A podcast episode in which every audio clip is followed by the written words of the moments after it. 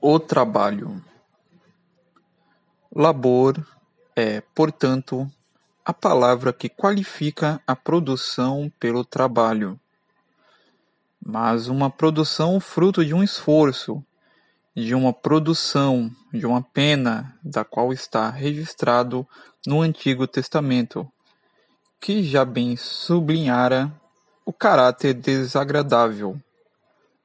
Antes do pecado no Éden, Adão operat, depois punido laborat.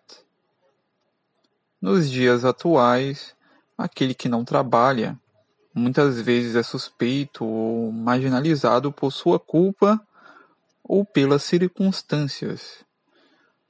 O que trabalha se diz quase sempre cansado pelo trabalho de suas mãos ou de sua reflexão. Na Idade Média, os monges, os religiosos em geral, sabiam que o trabalho manual, quando dirigido até o cansaço físico, é o único meio que podia vencer as tentações da carne, como a fornicação, a gula e a embriaguez.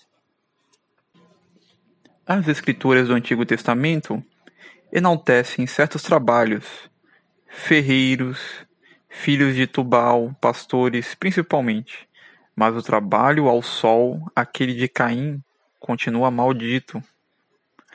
Ora et labora ore e trabalhe.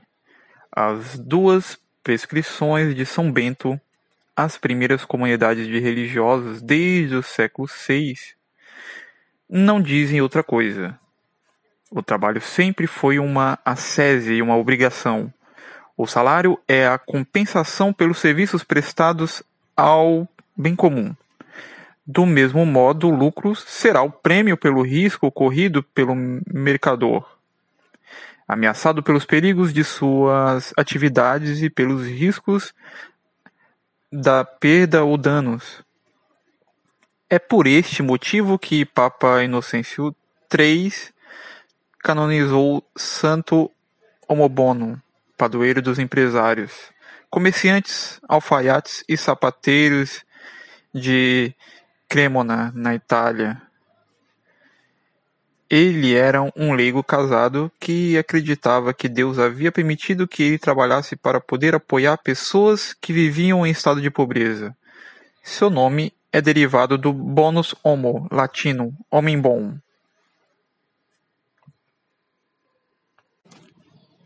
Deixo minha recomendação de livro. Robert Fossier, O Trabalho na Idade Média